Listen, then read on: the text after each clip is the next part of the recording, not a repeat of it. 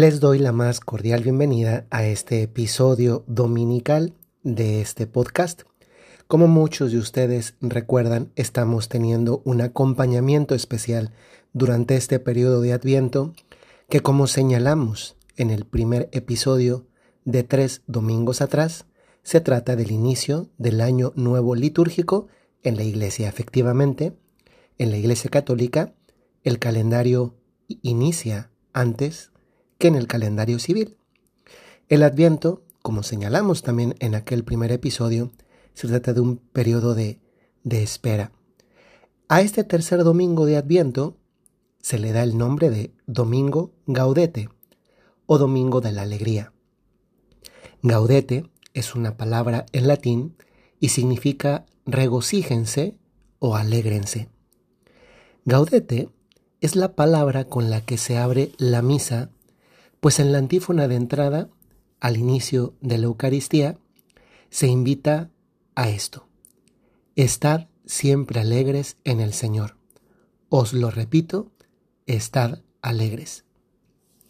Este día, la alegría se convierte en color litúrgico. El sacerdote puede vestir de rosa. Hay solo dos días en el calendario litúrgico en el que esto es posible. Hoy y el tercer domingo de Cuaresma. La razón de un día así en medio de Adviento y Cuaresma se entiende si consideramos que ambos periodos litúrgicos tuvieron en el pasado una connotación más marcadamente penitencial. Solemos asociar la Cuaresma a un tiempo de ayuno, de oración, de penitencia, pero también el Adviento compartía estos mismos rasgos. La razón detrás de esto era ascética. Para poder llegar a un tiempo de fiesta, la Pascua en Cuaresma o la Navidad en Adviento, valía la pena prepararse también a través de la moderación personal. Todo lo anterior me permite enlazar el periodo litúrgico con el Evangelio del día. La Iglesia nos propone el Evangelio de Juan 1, versículos 6 al 8 y después 19 al 28. Vamos a escuchar el Evangelio. Hubo un hombre enviado por Dios que se llamaba Juan. Este vino como testigo para dar testimonio de la luz, para que todos creyeran por medio de él. Él no era la luz, sino testigo de la luz. Este es el testimonio que dio Juan el Bautista cuando los judíos enviaron desde Jerusalén a unos sacerdotes y levitas para preguntarle, ¿quién eres tú? Él reconoció y no negó quién era. Él afirmó, yo no soy el Mesías. De nuevo le preguntaron, ¿quién eres pues? ¿Eres Elías? Él les respondió, no lo soy. ¿Eres el profeta? Respondió, no. Le dijeron, entonces dinos quién eres para poder llevar una respuesta a los que nos enviaron. ¿Qué dices de ti mismo? Juan les contestó, yo soy la voz que grita en el desierto, enderecen el camino del Señor, como anunció el profeta Isaías. Los enviados que pertenecían a la secta de los fariseos le preguntaron, Entonces, ¿por qué bautizas si no eres el Mesías, ni Elías ni el profeta? Juan les respondió, Yo bautizo con agua, pero en medio de ustedes hay uno al que ustedes no conocen, alguien que viene detrás de mí, a quien yo no soy digno de desatarle las correas de sus sandalias. Esto sucedió en Betania, en la otra orilla del río Jordán, donde Juan bautizaba.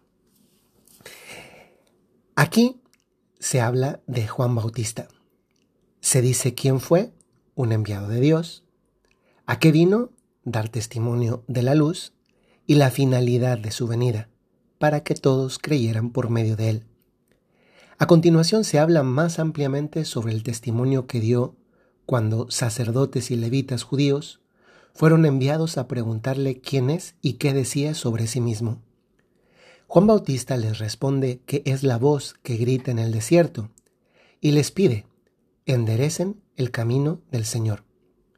Cuando momentos después es preguntado por qué bautiza si no es el Mesías, él en realidad no contesta, sino que anuncia, en medio de ustedes hay uno que ustedes no conocen, alguien que viene detrás de mí, a quien no soy digno de desatarle las correas de las sandalias. ¿Qué tiene que ver todo esto con la alegría, que fue con lo que comenzamos hoy este episodio, recordando que es el domingo de Gaudete? Y más aún, ¿qué tiene que ver esto con nuestra propia alegría? Hay dos momentos grandes en la vida de una persona.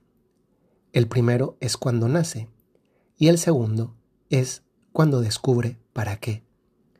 No se trata simplemente de estar aquí y ocupar un lugar en el mundo. Se trata ante todo de saber quién es este que está aquí y también descubrir para qué.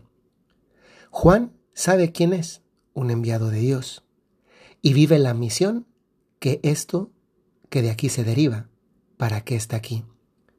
Sucede que hoy hay un fenómeno opuesto en la vida de muchos individuos, que están aquí es un dato de hecho, pues respiran, sienten necesidad de alimentarse, del descanso, etc. Están vivos. Pero tantas veces no se llega a más que ese dato de hecho. No saben ni quiénes son, ni para qué están en este mundo. Se dejan llevar por la vida y esto ni da sentido ni da felicidad. Esto también puede pasar a muchos de nosotros, y es comprensible que algo así redunde en una infelicidad y en una falta de alegría. No se puede ir adelante en la vida sin saber quién es uno y sin experimentar la plenitud que da vivir la misión de vida. O en otras palabras, ser protagonistas de la propia serie.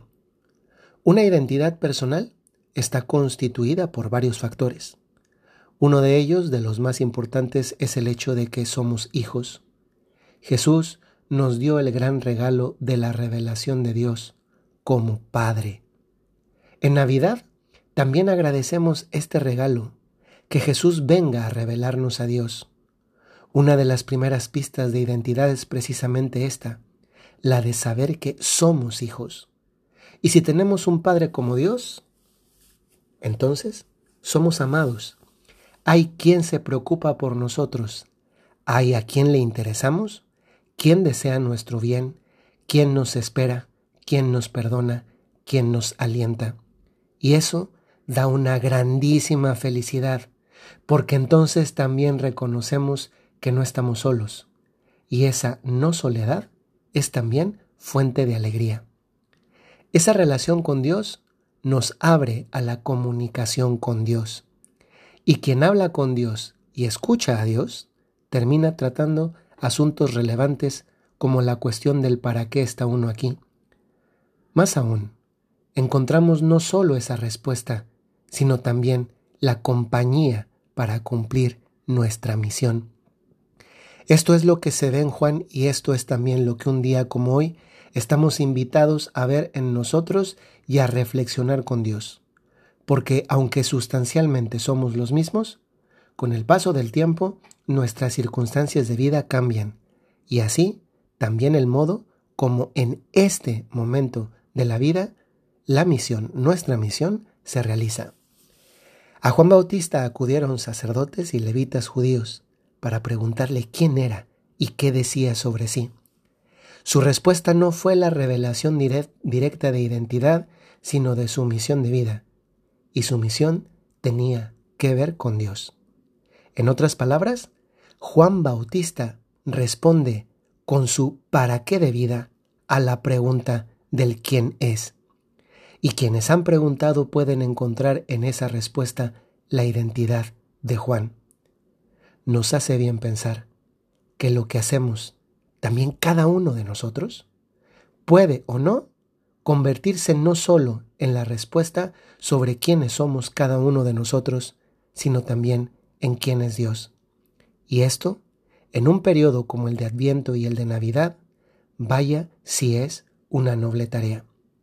Lo es porque muchos conocerán acerca de Dios por lo que ven o no ven en nosotros.